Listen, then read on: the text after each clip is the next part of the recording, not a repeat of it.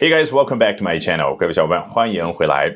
Today we're going to be talking about these major Chinese tech companies like ByteDance putting an end to the notorious work culture known as 996. 今天我们要聊的是像字节跳动这样的大厂啊，决定和传统的996加班文化说再见。So we're going to start with an article from the Washington Post. 我们先来看一下华盛顿邮报的一篇文章节选。Here we go.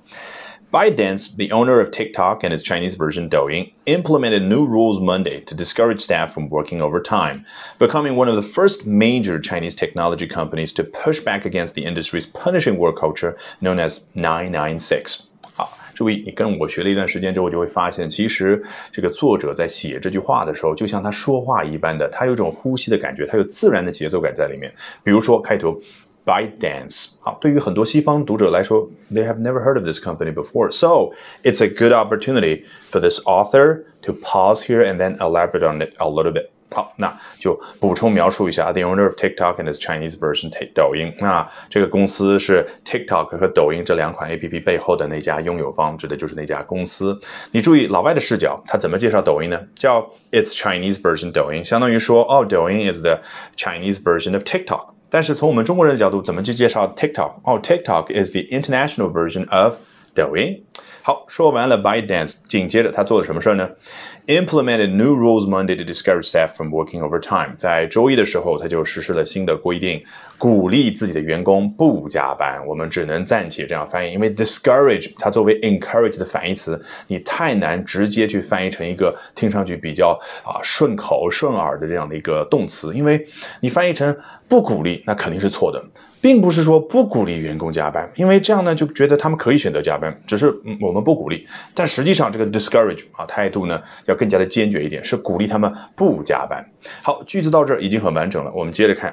Becoming one of the first major Chinese technology companies to do something。哦，这个 becoming 啊，动词叫 ing，前面一句完整的话，在英文当中呢经常出现，特别是外刊报道当中，基本上啊，很多时候都代表刚刚所说的一件事儿，哎，进一步带来的影响是什么呢？哦，那就使得字节跳动成为了这样的一家公司。只不过老外非常喜欢用 one of 这种表达啊，就是分数式的表达啊，我个人发明的说法，因为呢，他这样就觉得一我比较严谨，第二呢，我觉得。至少吧，我这样呢一说，可能不会事后被别人去找茬儿。好，他说的是什么？One of the first major Chinese technology companies，也就是第一批的中国科技公司当中，也就是要做下面这件事，那肯定是反对传统的九九六加班文化的这一批公司。哎，我成为了当中一员，叫 becoming one of them。好，这就是英文表达的习惯。好，来做什么事儿？我们已经知道，就是反对九九六的加班文化。那怎么说反对的？叫 push back against the industry's Punishing work culture known as nine nine six，这个 punishing 啊，稍微讲一下就很容易理解，不要把它和惩罚联系在一块，叫惩罚人的，嗯，好怪。你去惩罚一个人的时候，怎么样呢？是让他身心都受到了伤害，所以 punishing 就是让人身心都受到伤害的，身心感觉很疲惫的，就这个意思。来，更重要的就是 push back against，表达反对。啊，我们当然可以用口语化的表达说，嗯。Say no to 啊，the industry's work culture known as nine nine six。但这儿呢，push back against，你看多么的有强大力量的感觉，push 往后推，back 往后，然后呢，against 就和那个对象做对抗的感觉，就跃然于纸上。那我们接着呢，要去看一下 Business Insider 另外一篇外刊对于同一个话题的报道，你同样会听到 push back against，但是截然不同的感觉，为什么？，TikTok's owner ByteDance has reportedly instructed employees in China to finish work no later than 7 p.m. on weekdays, in apparent pushback against the nation's notorious 996 work culture。怎么样，听到了吧？当然，我们待会再去说啊。从头，TikTok's owner ByteDance 啊，TikTok 这款应用程序背后的那家公司字节跳动 has reportedly done something。它据报道做了什么事儿？这个 reportedly 啊，英文的特色，它居然可以把一个 report 一个动词。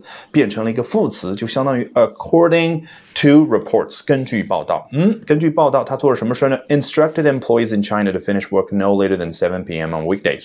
他指示，也就是他要求，在中国的员工不晚于每一个工作日的七点钟结束当天的工作。这个 finish work 啊，其实已经可以在口语当中去使用了。那还有更加口语化的一种表达叫什么？To end their day。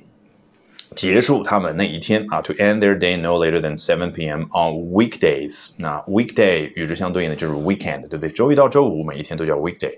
那周末啊，一般来说，老外也觉得从周五晚上一直到周日的晚上，这个都属于叫 weekend 啊，所谓的周末。来，这句话到这儿是不是同样的完整？紧接着呢，哎，in apparent pushback，他没有学刚刚 The Washington Post 的那一句说 becoming 啊，用动词没有，他用的是什么呢？in 介词后面加什么？介词后面它只能加名词。In apparent pushback against，所以你听出来了，这儿的 pushback 肯定不是动词，它肯定就是一个名词。老外就是这么喜欢名词表达。刚刚 pushback against 表达的是这样的一个反对的动作，现在呢 pushback against 表达是这一回事儿。它为什么要变成 pushback 呢？你看这儿加了介词之后，in 什么什么 pushback。是不是就是在什么什么样的一个大的背景之下，有了刚刚所说的啊，要结束传统的加班文化这一件事儿？它有一个背景的感觉，而且名词前面还可以加形容词啊，apparent。哦，是一个在一个非常明显的哦，大家都要去反对九九六加班文化这样的一个大背景之下，你看你刚刚用动词 push back，你要加 apparent 怎么怎么弄？push back against the industry's punishing work culture apparently，你要把它变成副词，是不是这样？那当然，你有了 push back，你还可以非常方便的去造句，比如说，嗯，I don't like their pushback，我。不喜欢他们这种反对的行为。I like nine nine six。有个人就说我就喜欢九九六，对不对？然后还可以把它做主语去使用啊。This pushback was largely driven by these five young men。哦，这样的一次这个反对九九六加班的活动之所以能够成气候，哦，背后的推动方主要就是这五位年轻人。你看，你有了名词表达多么的方便。Alrighty, that brings us to the end of today's edition of Albert Talks English。这一期的 Albert 说英文就到这儿，一定要记得关注我的微信公众号哦。Albert 英语研习社，因为接下来周二、周三、周四三晚八点钟，我将通过免费公开直播课的形式，从三个方向和你分享我高效的英语学习方法。咱们周二晚上八点钟不见不散。